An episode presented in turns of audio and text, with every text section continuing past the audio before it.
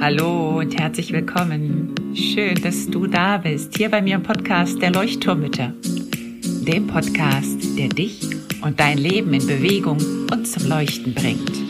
Mit ganz viel Gefühl und Verstand. Mein Name ist Henriette Mathieu und ich freue mich riesig, dass du dabei bist. Und nun lehn dich einfach zurück, atme tief durch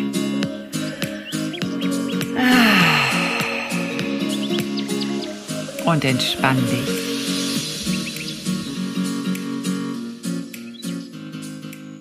Hallo und herzlich willkommen zurück im Leuchtturm. Schön, dass du wieder eingeschaltet hast. Und ich bin heute auch nicht allein im Leuchtturm und das freut mich ganz besonders, denn es ist schon eine Weile her, dass ich einen Gast im Leuchtturm hatte. Heute ist Sonja Piontek bei mir. Sonja Piontek hat eine spannende Lebensgeschichte zu erzählen. Sie war sehr erfolgreich ähm, im Management. Sie hat, sie ist eine berühmte, ja, Keynote Speakerin, Vordenkerin, Autorin und kann auf eine bewegte und außergewöhnliche Lebensreise zurückblicken, die aber auch von Herausforderungen geprägt wurde. Und genau darüber sprechen wir heute. Ähm, es geht ein bisschen um das Thema Achtsamkeit, die Sonja nochmal ganz anders definiert. Es ist ganz spannend, wie sie die Achtsamkeit definiert. Ähm, dafür hat sie auch ein Workbook geschrieben und dieses Workbook finde ich auch hier für die Leuchtturmütter im Podcast ähm, ja sehr geeignet, weil es wirklich ein, ein Workbook, ja, ein Tun-Buch ist. Also wirklich ein Buch, das dich ins Tun bringt, um dein Leben sozusagen einmal wirklich mit der Lupe anzuschauen und zu schauen, wo bist du gerade, wo stehst du, wo willst du eigentlich hin, aber auch den Blick zurück zu wagen. Und in diesem Interview, was ich sehr authentisch, ehrlich, inspirierend und vor allen Dingen mutmachend fand, ähm, gehen wir eben so ein bisschen auf die Fragen ein, ja, hat jeder das Recht aufs Glücklichsein? Und wie geht das eigentlich, dieses Glücklichsein? Ganz oft heißt es ja, ja, jeder ist seines Glückes Schmied. Wie kann das funktionieren? Ist das etwas ganz Großes oder sind das vielleicht kleine, kleine Dinge? Sonja erzählt vor allen Dingen auch aus ihrem Leben und von der großen Herausforderung, als so ziemlich alles in ihrem Leben zusammengebrochen ist, was sie hatte. Und wie sie dann, wie sie beschreibt, wie ein kleiner Phönix aus der Asche wirklich ja als kleines Vögelchen erst einmal aus der Asche heraus entstanden ist und dann Schritt für Schritt gegangen ist, um wieder fliegen zu lernen. Und dieses Bild fand ich sehr, sehr schön, weil ich denke, dass das auch viele Mütter oder Eltern denen es gerade nicht so gut geht, helfen kann, dieses Bild vor Augen zu haben, dass es um die kleinen Schrittchen geht. Das heißt, darüber sprechen wir heute, wie du auch lernen kannst, für vermeintlich kleine Dinge dankbar zu sein, wie du in die Selbstverantwortung kommen kannst, um dein Leben wirklich wieder in die Hand zu nehmen, um in kleinen Schritten dein Leben in die Richtung zu bringen, in die du es gerne haben möchtest. Es geht auch um den Mut zum Glücklichsein, beziehungsweise den Mut, den es braucht, um glücklich sein zu können. Und am Ende finde ich nochmal ganz, ganz spannend, also bleib wirklich bis zum Ende dran. Da geht es noch einmal um die Schwierigkeit und auch vor allen Dingen um die Bedeutung, um Hilfe zu bitten. Das heißt, wie wichtig es wirklich ist, das zu lernen, um Hilfe zu bitten und wie das vor allen Dingen geht. Das erklärt Sonja am Ende auch nochmal ganz schön. Das heißt, sei gespannt auf ein tolles, ehrliches, lebendiges Interview. Und wenn du merkst, boah, da sind so viele Fragen bei mir aufgetaucht, ich hätte sogar Unterstützung dabei, um dieses Glücklichsein zu finden, dann schau in den Show Notes. Ich bin gerne bereit, dir dabei zu helfen. Ähm, schreib mich gerne an. Du findest alle Links zu Sonja und zu mir in den Show Notes. Lass uns ein kleines Klarheitsgespräch führen, ganz umsonst für dich, wenn es irgendwo zwickt, wenn du Bauchschmerzen hast und wenn du so das Gefühl hast, ja, das Glücklichsein klingt gut, aber wie schaffe ich das? Da helfe ich dir sehr gerne dabei. Und jetzt wünsche ich dir ganz, ganz, ganz viel Spaß beim Interview mit Sonja Piontek. Und ja, Vorhang auf. Hallo, liebe Sonja. Ich begrüße dich ganz, ganz herzlich heute hier bei mir im Leuchtturm und ich freue mich riesig, riesig, wirklich sehr, dass du gekommen bist. Erst einmal ein ganz herzliches Willkommen zu dir. Ja, hallo, liebe Henriette und danke für die so herzliche Einladung. freue mich wirklich, dass wir heute hier zusammengekommen sind. Ja, ich auch, genau. Und ähm, Liebe Sonja, ich habe ich hab festgestellt, dass wir einige Gemeinsamkeiten haben ähm, mhm. und auf manche kommen wir vielleicht nachher auch noch genauer zu sprechen. Auf jeden Fall bist du eine Weltfrau wie ich und darüber haben wir uns ja auch kennengelernt.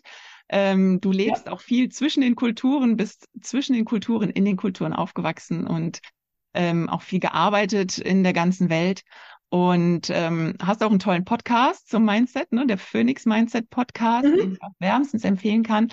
Und du wirst bezeichnet als die Powerfrau mit Herz und Verstand und bist weit bekannt. Ähm, und ich glaube, ja, ich glaube, was dich so bekannt gemacht hat, ist dein, dein Thema, dass du ja aus Herausforderungen ähm, dein Leben aufbaust und in die Selbstverantwortung gehst. Und das, ich glaube, darüber wollen wir heute besonders sprechen, über diesen Weg, dieses selbstverantwortliche Leben, sozusagen wirklich dein Leben in die Hand zu nehmen und auch aus, ja, aus Krisen wie der Phönix aus der Asche hervorzukommen, so wie du es auch beschreibst. Deswegen auch der Phönix als dein Bild. Ist das soweit richtig? Ja, also äh, genau auf den Punkt gebracht und es ist wirklich so, dass ich in meinem Leben sehr früh gelernt habe und erkannt habe, dass ich dafür verantwortlich bin, was mit meinem Leben geschieht, was aus meinem Leben wird, was, was ich mit diesem unglaublichen Geschenk des Lebens wirklich mache. Und das ist ein Thema, was sich über die Jahrzehnte wirklich, was mich begleitet hat und wo ich viel Kraft draus bekommen habe, aber wo ich mir vor allen Dingen wirklich ein, ein fantastisches Leben mit Aufs und Abs natürlich kreieren durfte. Und was mir aber auch immer wieder geholfen hat, natürlich aus schwierigen Zeiten auch wieder kraftvoll neu, wie so ein kleiner Phönix wieder aufzusteigen. Ja, ja, ich finde das Bild einfach sehr, sehr schön mit dem Phönix. Ähm, wir wollen ja heute auch über dein Buch sprechen, dein aktuell, was gerade erschienen ist. Mhm. Das heißt Ich, das Workbook für mehr Achtsamkeit. Und du hast es deine Hand, super klasse, genau. Und es ist wirklich ein Workbook. Also ich habe es mir mhm. ähm, durchgelesen und ähm, ja, ich kann es jetzt schon wärmstens empfehlen. Ich werde es mir auch demnächst in Deutschland wirklich als ähm, Buch kaufen, damit ich da auch reinschreiben kann. Das heißt, wir sprechen heute ein bisschen über Achtsamkeit und ich würde gern anfangen mit der ersten Frage, die du auch im Buch stellst. Das finde ich nämlich mhm. sehr schön aufgebaut. Das ist ja ein Buch, was erstmal auch eine Bestandsaufnahme ähm, oh ja. Anbietet sozusagen. Also erstmal zu schauen, wo stehe ich gerade. Was ich sehr schön finde, es geht aber auch zurück. Es geht der Blick auch zurück in die Vergangenheit, was ich auch mhm. sehr, sehr wichtig finde. Und aber eben auch der Blick nach vorne, ne, wo will ich denn eigentlich hin und wie stelle ich es mir eigentlich vor? Und mhm. die erste Frage, die du im Buch stellst, ist dieses, wer bin ich eigentlich? Und die würde ich jetzt an dich einfach mal gerne weitergeben. Wer bist du eigentlich? Und Vielleicht, ähm, natürlich haben wir nicht Zeit, dein ganzes Leben zu erzählen, aber vielleicht kannst du so ein paar prägende, also ich weiß ja so ein paar Situationen, die du in deinem Leben mhm. hattest, die schon sehr spannend und sehr außergewöhnlich sind, würde ich sagen. Ähm, ja, vielleicht magst du einfach mal so ein paar prägende Situationen, Stationen deines Lebens erzählen, im Guten wie im Schlechten vielleicht auch, aus denen du, ja, aus denen du dein Leben oder mit denen du dein Leben sozusagen gegangen bist. Sehr, sehr gerne. Ähm, vielleicht davor noch ganz kurz, warum ich dieses Buch zum einen ich mein Workbook für mehr Achtsamkeit genannt habe und warum es sich so stark mit mir selber befasst. Mhm. Weil für mich ist der Kern der Achtsamkeit nicht so sehr dieses im Hier und Jetzt zu sein und den kalten Boden unter den Füßen zu spüren, sondern es ist zu wissen, wer ich bin, was ich brauche, was mir gut tut, was mir Energie raubt und wirklich für mich die Verantwortung zu übernehmen und zu sagen, hier geht's mir gerade nicht gut, hier muss ich die Handbremse ziehen, hier geht's mir gut, hiervon möchte ich mehr und mir wirklich selbstverantwortlich mein Leben auch zu gestalten. Und natürlich gibt's da auch immer Grenzen. Also ich bin zum Beispiel als Kind, ich bin geboren als eineiger Zwilling. Ähm, wir sind als Kind dann ein paar Jahre nach Österreich in Bergdorf gezogen. Meine Eltern haben sich dann getrennt. Meine Mutter sich neu verliebt in eine Frau.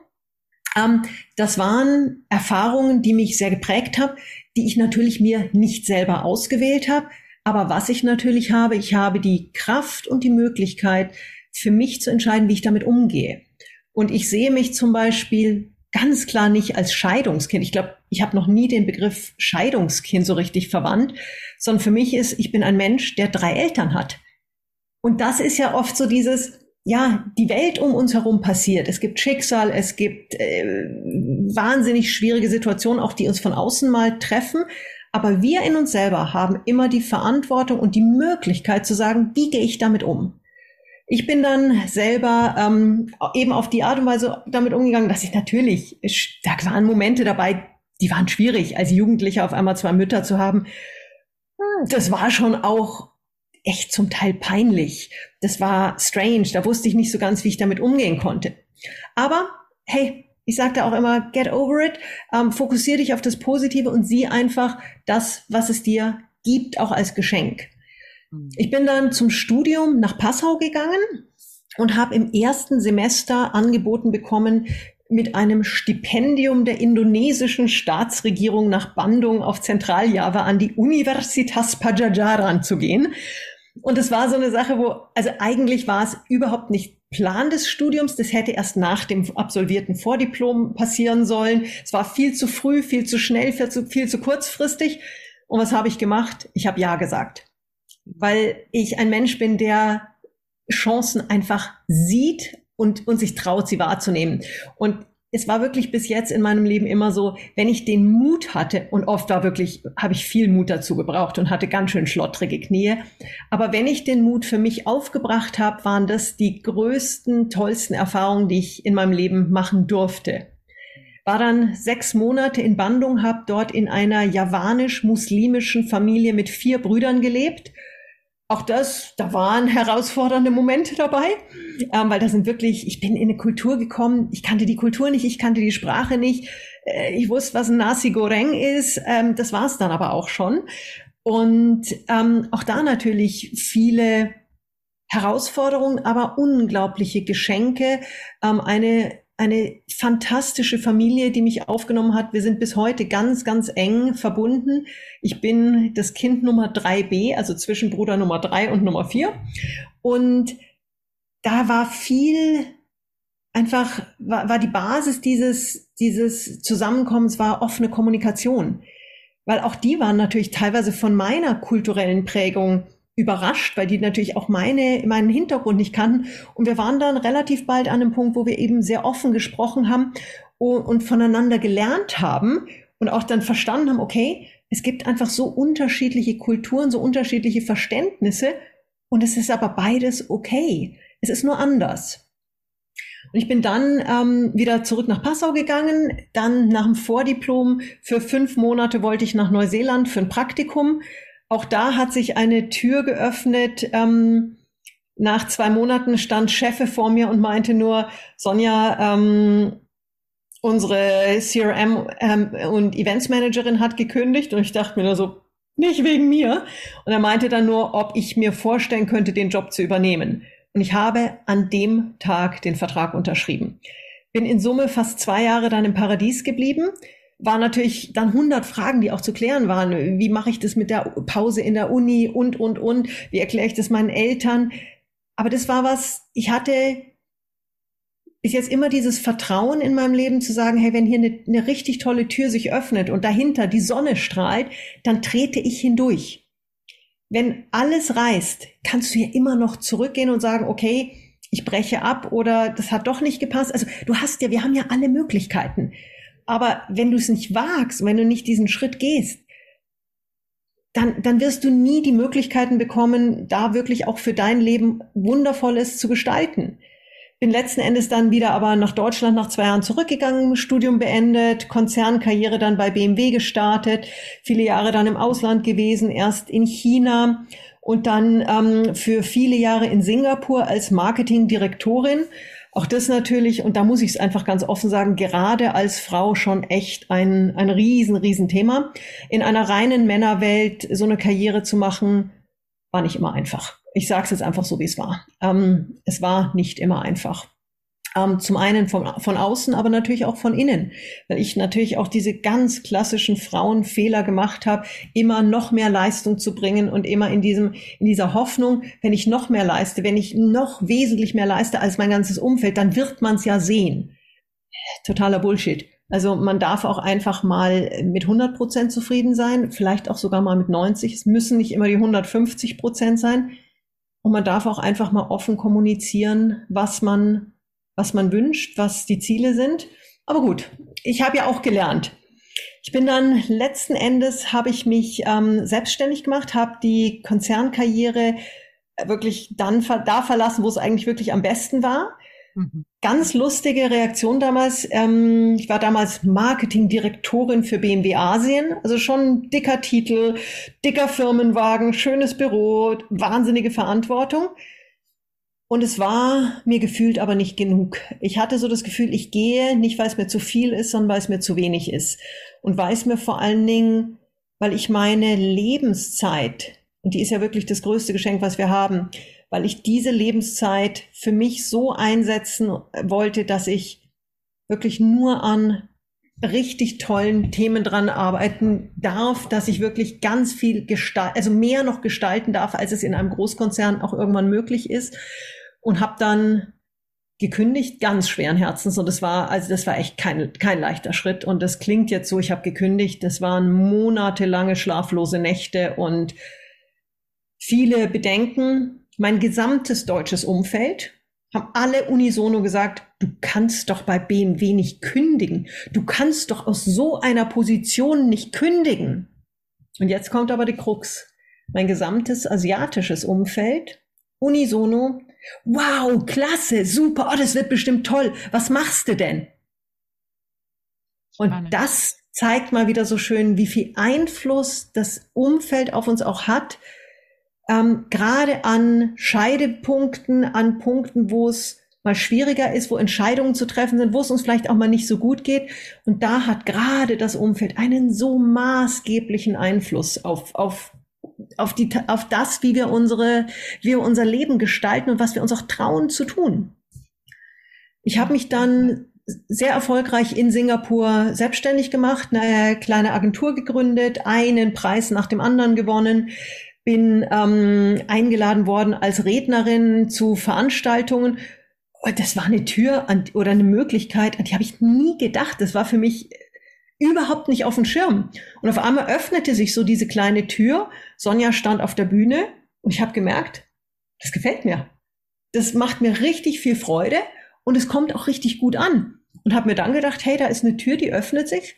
Die habe ich davor nicht beachtet, die habe ich überhaupt nicht wahrgenommen aber lass mal ausprobieren. Und bin auch da mutig durch diese Tür geschritten, habe mir eine Webseite aufgebaut. Die war nicht perfekt und das war für mich äh, perfektionsgetriebene Menschen nicht einfach zu sagen, ich gehe jetzt auf Publish, wohl wissend, dass sie für meine Ansprüche nicht perfekt war. Das Lustige war, das Feedback, was ich dann vom, von außen gekriegt habe, war überwältigend und ich dachte mir nur so, hm, Reality Check, vielleicht müssen es auch da nicht immer die 150 Prozent sein und habe dann wirklich mir eine Karriere dort aufgebaut, die immer höher, immer schöner, immer toller wurde. Und ich, ich saß in dieser Zeit immer wieder da und habe mir gedacht, wie viel geiler, Entschuldigung, kann es eigentlich noch werden? Ich war glücklich, ich war erfolgreich, ich war, ich war so einfach, ich hatte das Gefühl, ich habe meinen Höhenflug gefunden. Mhm. Und dann kam 2020 und hat mir den Boden unter den Füßen weggerissen. Ich habe ähm, zu Beginn des Jahres mein ungeborenes Kind verloren, wurde kurz darauf von der vermeintlichen Liebe meines Lebens verlassen. Und dann kam Corona und hat mir meine gesamten beruflichen Aufträge alles von 100 auf 0 gerissen. Und es war eine Phase, sowas hatte ich in meinem Leben noch nicht erlebt. Ich kannte Herausforderungen, aber eigentlich kannte ich sie nicht. Weil das, was ich da erlebt habe, war ein Schmerz, den ich so noch nie erlebt hatte. Es war eine Multitraumatisierung, die mich wirklich fast gelähmt hat. Und ich habe in der Phase das erste Mal wirklich gespürt, was es bedeutet, wenn es einem das Herz aus dem Leib reißt. Und ich bin mir sicher, dass hier der, die ein oder andere, der ein oder andere Zuhörer ist, der dieses Gefühl leider kennt und weiß, was es bedeutet, wenn dein Leben um dich herum zusammenbricht und du einfach nur noch in diesem von diesem Schmerz erdrückt wirst. Ich habe in der Zeit sehr, sehr viel geweint, aber irgendwann kam für mich der Punkt, wo ich ganz klar beschlossen habe, ich möchte nicht mehr so weiterleben. Ich möchte nicht mehr solchen Schmerz spüren, ständig traurig sein. Ich möchte wieder leben, lachen, glücklich sein, fröhlich sein, erfolgreich sein. Ich möchte mein Leben zurück. Und das war der größte und wichtigste Schritt in diesem Heilungsprozess, diesen Entschluss ganz klar zu fassen. Weil es gibt so oft Menschen, die in dieser Trauer hängen bleiben und sich damit identifizieren. Und ja, es ist verdammt schwer, diesen Entschluss zu machen, wenn du fast keine Kraft mehr hast, um den nächsten Atemzug zu nehmen, dann zu sagen, ich möchte hier raus und ich gehe die nächsten Schritte.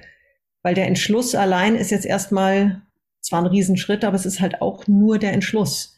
Und dann gehst du wie so eine Berg, wie so ein Bergsteiger einen Schritt nach dem anderen. Und da sind Geröllfelder dabei, da sind Bereiche dabei, wo es extrem steil wird, da sind Bereiche dabei, wo du mal ausrutscht, wo du mal ein paar Meter zurückfällst, wo du dich ausruhen musst und mal nicht weiterkommst. Und das braucht viele, viele, viele Einzelschritte.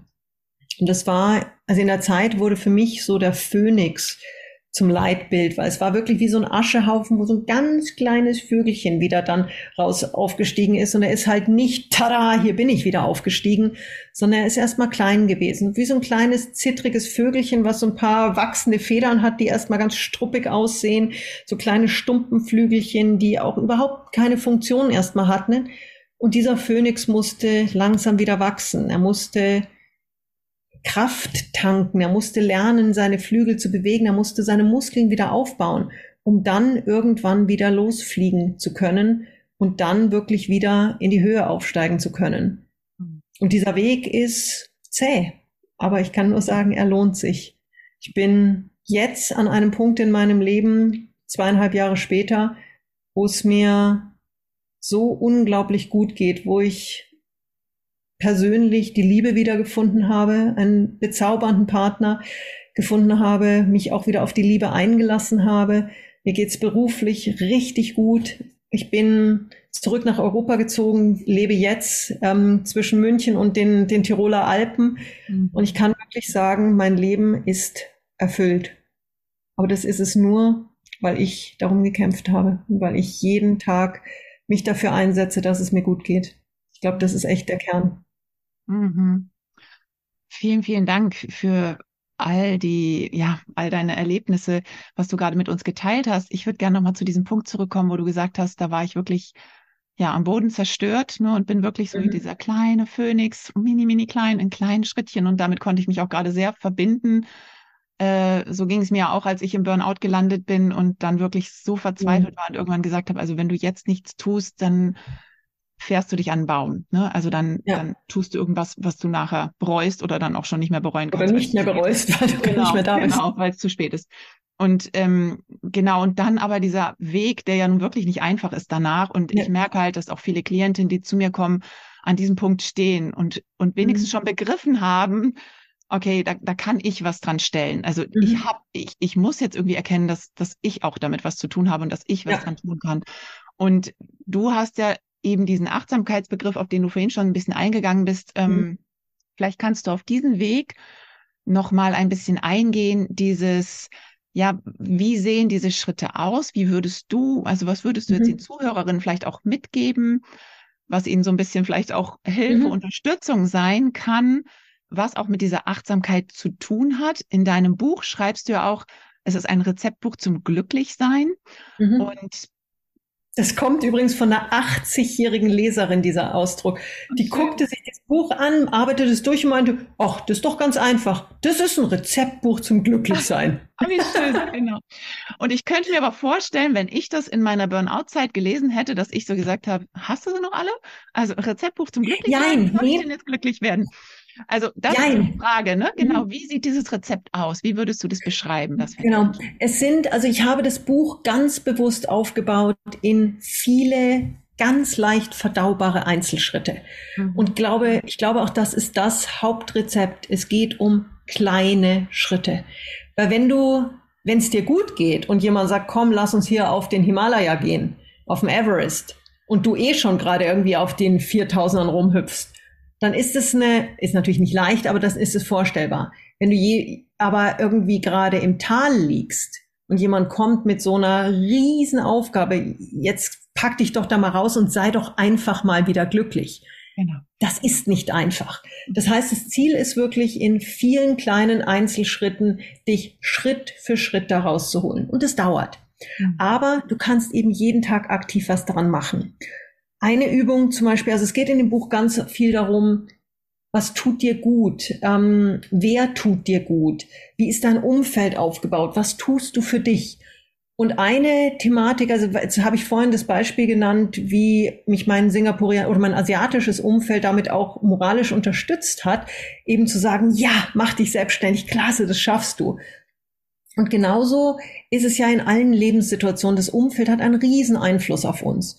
Und eine der Übungen in dem Buch, da geht es darum, mal die zehn Namen von den Menschen aufzuschreiben, die in deinem Leben aktuell am präsentesten sind. Also es geht nicht nur um meine zwei Kinder, meinen Mann, meinen Kollegen, den Nachbarn, die ich halt immer sehe, sondern es geht um die Menschen, die im Kopf auch präsent sind. Das heißt, da kann natürlich, da können die Kinder da rein in die Liste, äh, da kommen die Schwiegermutter rein, wer auch immer. Aber da kann auch rein zum Beispiel der völlig nervige Chef von deinem Mann, den du gar nicht kennst, der aber jeden Abend am Abendessenstisch ein Gesprächsthema ist und der, wenn du nach einem langen Tag eh schon nicht mehr kannst, dann kommt noch die ganze Leier von dem Idioten, Entschuldigung.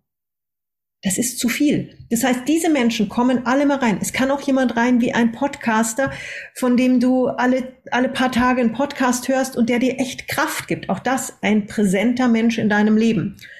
Also die zehn Namen einfach mal hinschreiben, ehrlich hinschreiben und dann denen, im Buch sind dann drei Smileys jeweils hinter dem Namen, lächelnd, neutral und negativ. Gibt dir diese Person Kraft? Motiviert die dich? Inspiriert die dich? Ähm, füllt die deine Batterien? Oder ist die neutral? Auch die Person gibt's. Mei, die haben wir alle in unserem Leben. Oder aber ist es eine Person, die Energie zieht? Ist es jemand, der dir echt richtig auf den Senkel geht? Ist es jemand, der dich so richtig fertig macht? Jetzt kommt sofort bei den, bei den meisten, ich merke das immer wieder so dieses Ja, aber ich habe ja meine Schwiegermutter, ich habe ja den Nachbarn, wir können ja nicht umziehen und mein Kollege ist auch noch. Ja, jetzt sollst du auch nicht hergehen und mit dem Rotstift sagen, Nachbar, Schwiegermutter, Kollege, juhu. Aber was wir natürlich machen können, oder zum Beispiel, wenn da jetzt noch drauf ist, ein Kind oder der Partner hat gerade eine schwere Krankheit das ist jetzt erstmal ein Fall, wo ich sage, diese Person bleibt bitte ganz zentral da drauf mhm. und für die bist du da. Aber umso wichtiger ist, dass das die neun anderen, dass die möglichst positiv sind. Das heißt, du schaust dir an, der, der nervige Nachbar. Muss ich denn wirklich in der Früh so rausgehen jeden Morgen, dass ich dem begegne? Sind vielleicht zehn Minuten früher, die ich das Haus verlasse, schon eine Lösung, um den nicht mehr zu sehen? Damit habe ich die Negativität am Morgen weg. Was ist mit der Schwiegermutter? Die kann ich jetzt auch schlecht ausradieren. Kann ich aber vielleicht mal sagen, okay, lass uns vielleicht mal eine Zeit lang nicht jedes Wochenende sehen. Lass mal einfach mich ein bisschen rausnehmen. Lass mal die Intensität zurücknehmen. Lass mir mal den Raum. Eine Coaching-Klientin von mir, die hat da haben wir eine so tolle Lösung gefunden. Die hatte eine bezaubernde Schwiegermutter, die aber sehr intensiv war. Und Schwiegermuttern lief jeden Tag mit dem Hund spazierend am Haus vorbei, guckte dann noch schön rein, sah, oh, sie sitzt ja im Arbeitszimmer, was natürlich zu der, zur Straßenseite ging, klopf, klopf, klopf und schon waren wieder zwei Stunden vergangen. Jetzt wollte sie diese Schwiegermutter nicht bruskieren, war aber total genervt jeden Tag schon, jetzt kommt die gleich wieder vorbei und ich komme ja nicht aus. Was wir dann überlegt haben, sie hat sich an Tagen, wo sie wirklich die Kraft nicht hatte, für die Phase, wo die mit dem Hund spazieren gegangen ist, in ein anderes Zimmer gesetzt mit ihrem Laptop. Ganz leicht gelöst. Wenn es der Chef des, des Partners ist, der jeden Abend Gesprächsthema ist, dann kann ich auch mal sagen, du mit, mir ist im Moment ich habe im Moment eine wirklich große Belastung. Ich habe die Energie gerade nicht. Ist es okay, wenn ich einfach für dich da bin, dich in den Arm nehme und wir über schöne Dinge reden und den Chef mal einfach, einfach mal nicht erwähnen? Und damit lebt dieser Mensch natürlich noch genauso weiter, aber ich gebe ihm nicht den Raum. Und so ist es eine ganz, ganz wesentliche Übung, wo ich auch in einer Phase, wo es mir vielleicht nicht gut ist, geht, ganz klar selbstverantwortlich sagen kann, okay, der Schwiegermutter gehe ich ein bisschen aus dem Weg, dem Nachbarn gehe ich ein bisschen, und es geht nicht darum, den ausweichen, sondern einfach bewusst Entscheidungen zu treffen, die mich weniger belasten. Wenn ich weiß, ich bin eh schon am Ende meiner Kraft und jetzt ruft jemand an, der mich jetzt auch noch zusäuselt mit seinen Problemen, dann schreibe ich vielleicht kurz eine Nachricht und sage, du passt gerade nicht, ähm, sende dir liebe Grüße und ich gehe halt mal nicht dran. Also da ganz viel Selbstverantwortung, weil gerade wenn ich wenig Kraft habe, muss ich aufpassen, wie kann ich die Kraft mit der haushalten und wie kann ich vielleicht ein paar positive Leute mehr reinpacken. Mhm. Im Buch geht es dann so weiter, dass ich sage, überleg dir mal Menschen in deinem Umfeld, in deinem größeren Umfeld, die dir richtig gut tun würden, die aber nicht auf der Top Ten sind. Wie kriegst du die da rein? Bei mir ist zum Beispiel so ein Mensch meine Cousine Inge. Es ist ein solcher Sonnenschein. Und in der Phase, wo es mir nicht so gut ging, habe ich sie bewusst immer wieder angerufen. Und die Gespräche waren oft nur fünf Minuten. Und mehr hat es nicht gebraucht. Weil diese fünf Minuten haben mir so viel Kraft gegeben. Es kann ein Podcast sein, den ich mir regelmäßig anhöre, der mich einfach inspiriert und mich aus meinem Loch ein bisschen raushebt. Mhm. Da, da kann man so viel machen. Die, das Thema ist halt, ich muss selbstverantwortlich damit umgehen. Und eine andere Übung, die man sehr, sehr gut machen kann und die wahnsinnig viel bringt, und auch gerade wenn man eben nicht viel, nicht viel Energie hat und wirklich an dem Punkt ist, wo es, wo es wirklich alles, wo einfach alles überfordert, ist ganz kleine Momente des Glücks kreieren für sich. Und es geht nicht drum, jeden Tag ein Fest zu feiern. Aber vielleicht, und da, da auch da, jeder muss sich erstmal selber kennenlernen und für sich selber entscheiden, was macht mich denn glücklich? Für mich ist zum Beispiel Backen was. Ich liebe es zu backen. Und ich, für mich ist, wenn ich, wenn ich, wenn ich wirklich nicht gut drauf bin, dann backe ich einen Kuchen. Und in der Phase, wo es mir nicht gut ging, da hatte ich nicht die Kraft, Freunde einzuladen. Ich habe meine, meine Nachbarn überschüttet mit Kuchen. Und das war okay. Aber ich habe gebacken und in dieser halben Stunde ging es mir besser, als wenn ich es nicht gemacht hätte. Mhm. Ich habe einen ABBA-Song aufgespielt. Und jetzt wird mir kein ABBA-Song der Welt, wird meine Probleme, einen Burnout, eine Depression, eine Traumatisierung lösen oder Riesen-Eheprobleme. Aber was dieser ABBA-Song macht, er gibt dir fünf Minuten, wo es dir ein Stück besser geht. Wenn du ganz viele dieser kleinen, es geht mir ein Stück besser, ich habe gerade ein bisschen gelächelt zumindest, dann geht's dir am Ende des Tages schon ein bisschen besser. Und so kannst du jeden Tag eben klein aufbauen und ganz bewusst dir auch mal Momente zu nehmen, wo du wirklich sagst, jetzt geht's mal fünf Minuten, zehn Minuten, mal eine halbe Stunde um mich. Und wenn du, wenn du zum Beispiel sagst, hey, das mit dem Kuchenbacken ist gerade etwas schwierig, weil ich habe ja noch die drei Kids zu Hause und das und das und das, dann integrier die. Dann sag, hey Kids, wir gehen jetzt nicht zum Spielkasten, zum, zum Sandkasten, sondern wir backen jetzt gemeinsam Kuchen. Also man kann ja auch Themen einfach so gestalten, dass sie funktionieren. Aber da muss ich mich für einfach wichtig genug nehmen, dass ich sage, mir geht's jetzt nicht gut und ich brauche jetzt Dinge, die mir gut tun. Hm. Und das ist nicht einfach. Ja, das ist nicht einfach. Und ich wollte auch gerade ganz sagen, dass ja ganz viele gar nicht wissen, was ihnen eigentlich gut tut. Also das ja, ist ja schon. Und da hilft so ein Buch, dass ich einfach mal reinschreibe. Eben. Und ja. einfach mal reinschreiben, hey, was sind denn so die Sachen, die mir gut tun? Und auf einmal merke ich, hey, das sind ja gar nicht die Riesenthemen, das sind ja oft ganz Kleinigkeiten nur. Mhm, mhm, mhm, genau. Und das ist ganz spannend, denn ähm, diese Kleinigkeiten, also ich arbeite auch ganz viel auch in den Gruppencoachings oder so, haben wir immer so diese Wohlfühlliste, die wir auch gemeinsam erstellen, mhm. ne? auch für das ja, Nervensystem. Was reguliert mich? Ne? Also mhm. wer reguliert mich?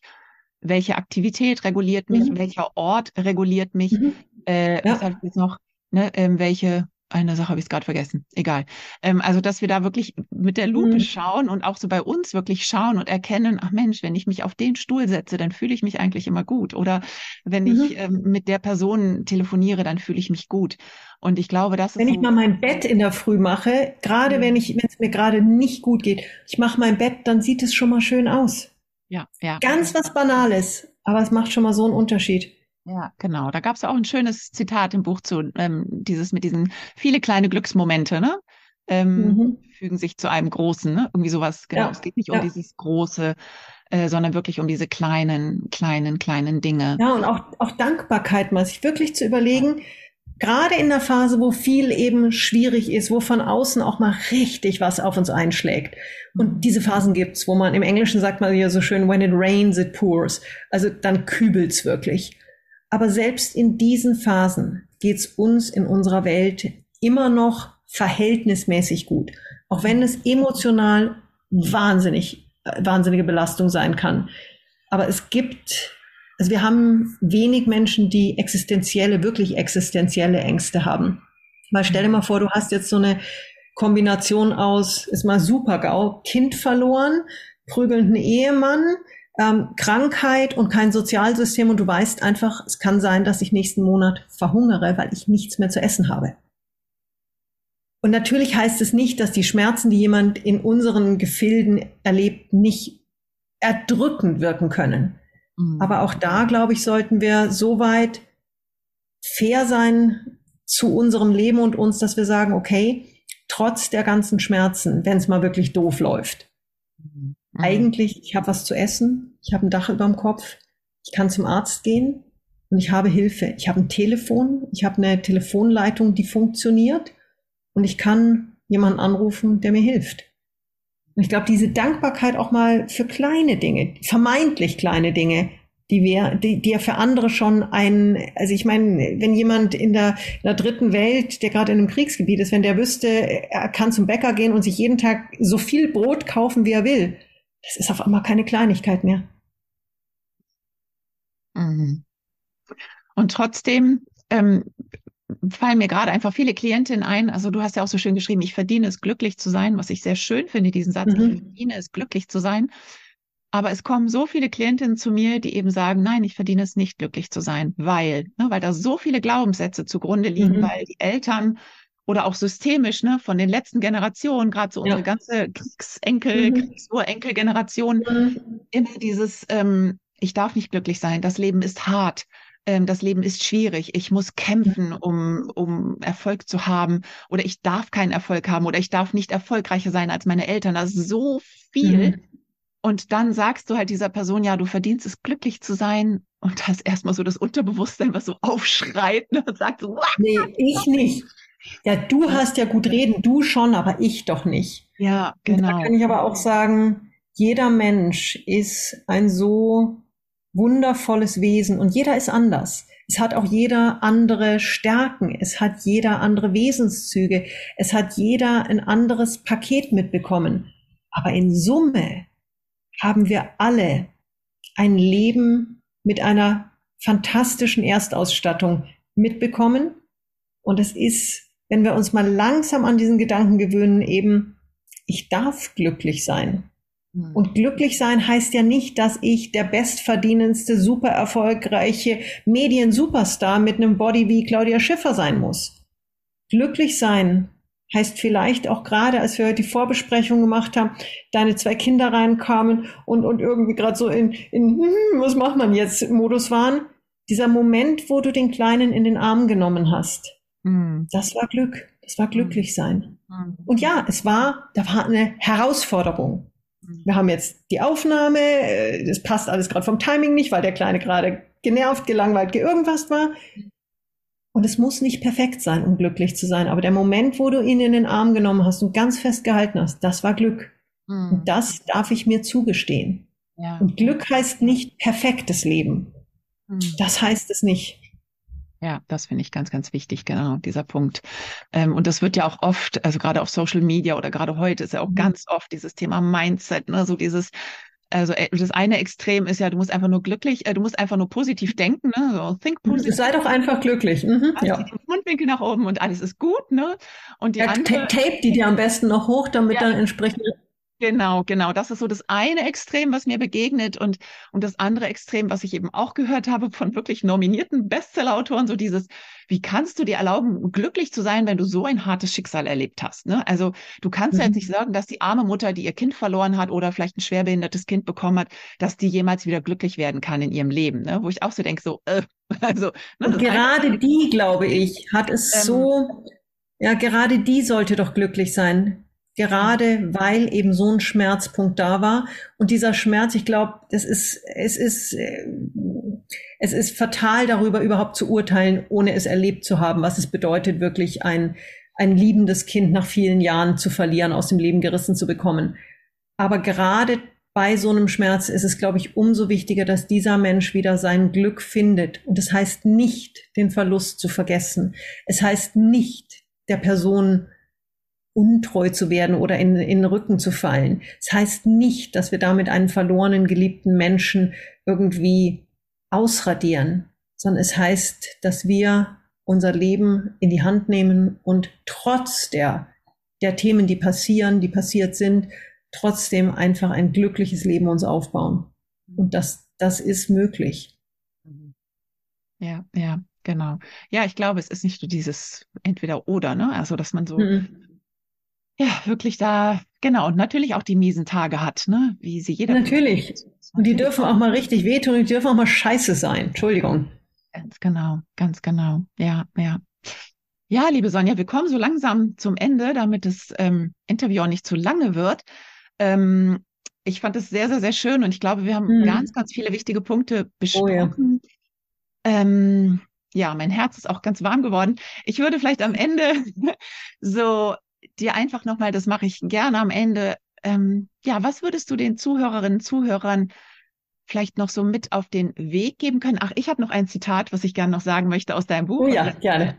Finde, ähm, weil ich da auch gerade bei den Müttern oder ja, Müttern, Vätern, bei Eltern insgesamt, es geht ja immer um dieses Dorf, was wir brauchen. Ne? Mhm. Und dass ich halt auch ganz oft erkenne oder merke, dass dieses Fragen nach Hilfe, dieses Bitten nach mhm. Hilfe, überhaupt diese Gedanken daran zu haben, dass man ja bitten könnte. Und da würde ich gerne Man könnte ja schwach wirken. Ja, genau. Und da würde ich gerne einmal das Zitat vorlesen. Und vielleicht hast du danach noch ein paar, paar kleine Tipps, was du so mhm. als Abschluss noch mitgeben könntest. Also ich lese es einmal vor, damit ich es richtig sage hier. Sei in deinem Leben stark genug, um unabhängig zu bleiben. Sei klug genug, um zu erkennen, wann du Hilfe brauchst. Sei weise genug, darum zu bitten. Und dieses Zitat möchte ich einfach den Zuhörerinnen gerne mitgeben auf den Weg. Ich merke selber, dass das mit mir auch was gemacht hat, weil mir das auch selber immer noch schwer fällt. Oh ja.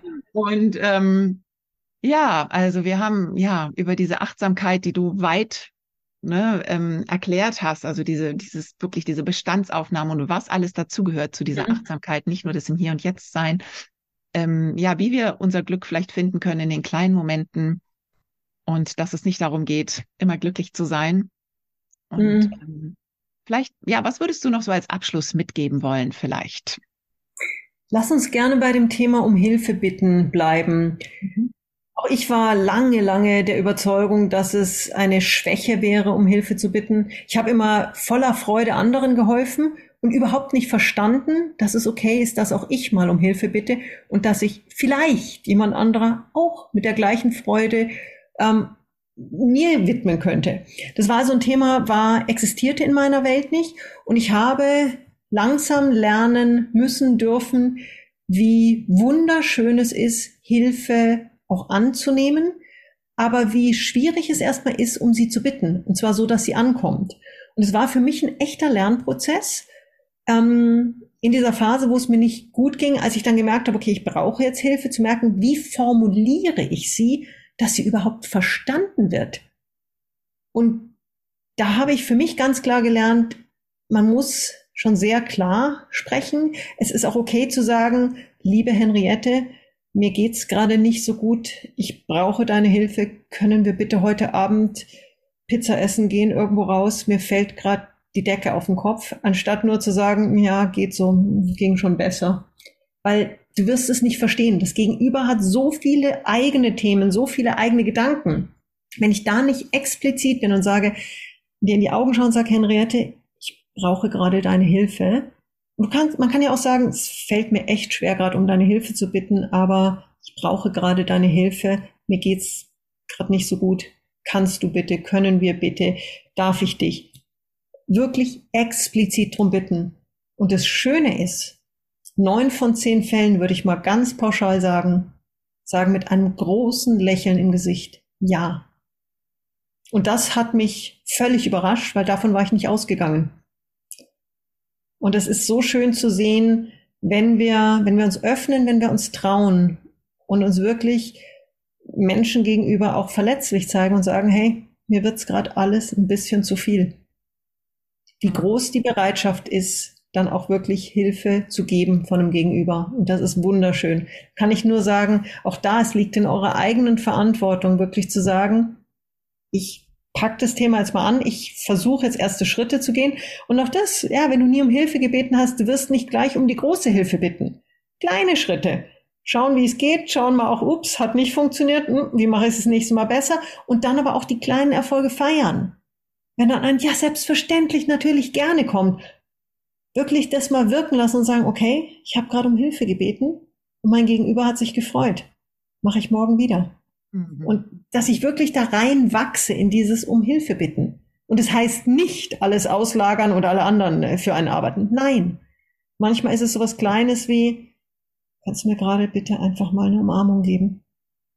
Das kostet nichts und bringt so viel. Es bringt so viel Verbindung auch, auch für die andere Person. Mhm. Es ist ja dieses ja. Helfen wollen. Wir wollen ja alle helfen. Und wir sind ja, mhm. das heißt doch auch ähm, eigentlich, der, derjenige, der hilft, ist glücklicher als der, der die Hilfe bekommt. Ne? Es ist auch wirklich so, ja. Es ist wirklich so, dieses Helfen wollen. Und ja, das merke ich auch, dass ganz viele Mütter zu mir kommen und sagen, es weiß niemand, wie schlecht es mir geht. Ne? Und ja, dann red halt drüber. Und es ist ja, keine Schwäche. Ist keine du Schwäche. musst es jetzt nicht an die große Glocke hängen, aber guten Freundinnen gegenüber muss man nicht mal sagen, nee, alles perfekt. Da kann man auch mal sagen, bin gerade echt grenzbelastet. Mir wird gerade alles zu viel. Und auch dem Partner gegenüber kann man mal sagen, du, mir geht's heute nicht gut. Ähm, bitte, bitte Vorsicht mit, bitte keine Witze, keine irgendwas. Mir geht's heute nicht gut.